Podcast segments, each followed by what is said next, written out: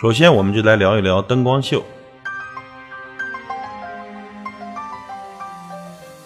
灯光秀嘛，顾名思义，就是根据一首音乐而编好程序，在现场放的一段灯光的展示。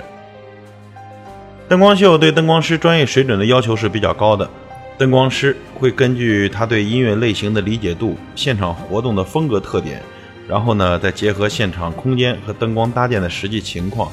利用自己的光感和乐感对灯光进行编程，在短短的两三分钟甚至几十秒，将声光电完美的融合在一起。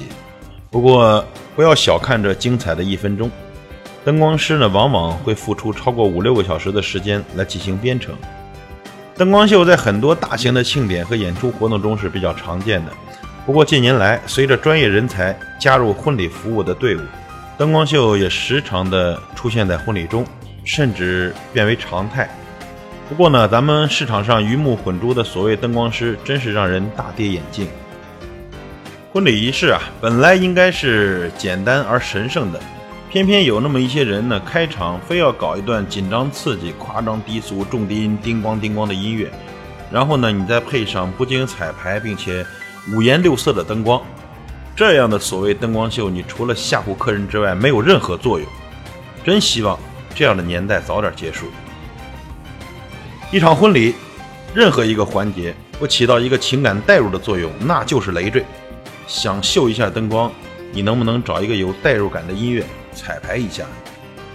不要用这样的气场去震慑别人。一个字，土。